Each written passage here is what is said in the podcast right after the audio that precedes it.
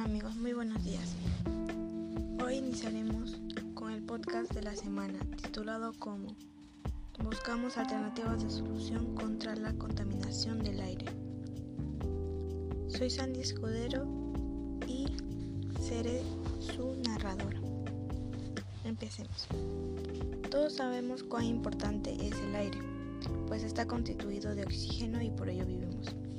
Pero se han puesto a pensar si el aire que entra en nuestros pulmones es lo suficientemente limpio o si lo que respiramos no nos causará daño o alguna enfermedad a la larga. Para darles un poco de conciencia sobre este tema, les, les explicaré primero qué es el aire y la contaminación del aire.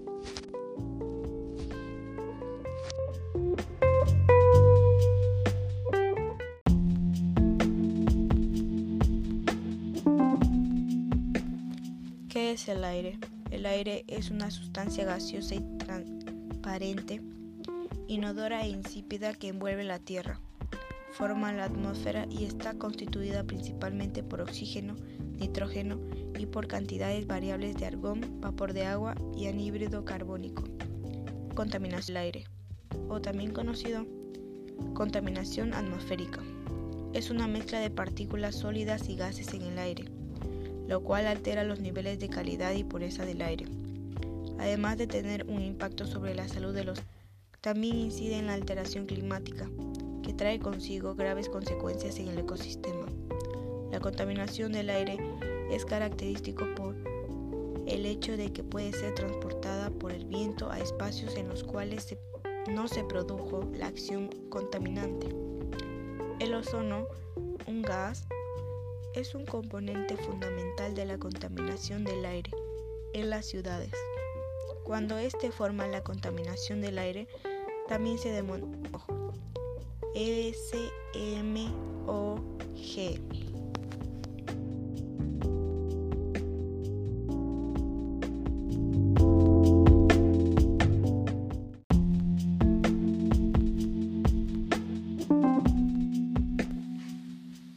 Causas de la contaminación del aire. Tenemos dos tipos, por acción humana y por acción de la naturaleza. Empezaremos por la acción humana. La mayor fuente de la contaminación del aire deriva de la acción humana en el medio ambiente.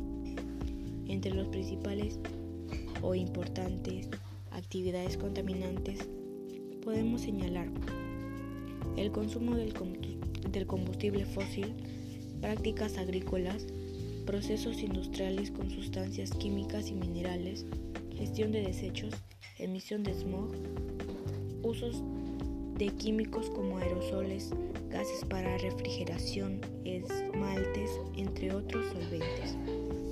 Seguimos por la acción de la naturaleza. Entre esas acciones tenemos gases y partículas emanados de erupciones volcánicas, incendios forestales, partículas de polvo, emisión de compuestos orgánicos volátiles, etc.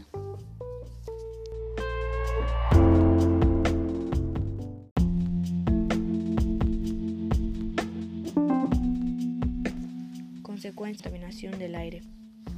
Consecuencias ambientales. Efecto invernadero, lluvia ácida, daño a la capa de ozono, contaminación de los alimentos, contaminación del agua. Consecuencias para la salud.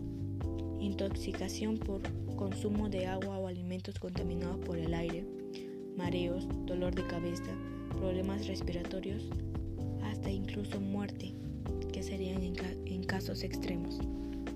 Medidas de prevención o alternativas de solución para la contaminación del aire. La primera de ellas es reemplazar el combustible sólido por combustible más limpios en los hogares, aplicar tecnologías y sistemas de ventilación eficientes en los hogares, escuelas y entornos de trabajo, no fumar, designar y ampliar espacios verdes en zonas urbanas, cuidar de los bosques y plantar más árboles, en resumen, tener más zonas verdes.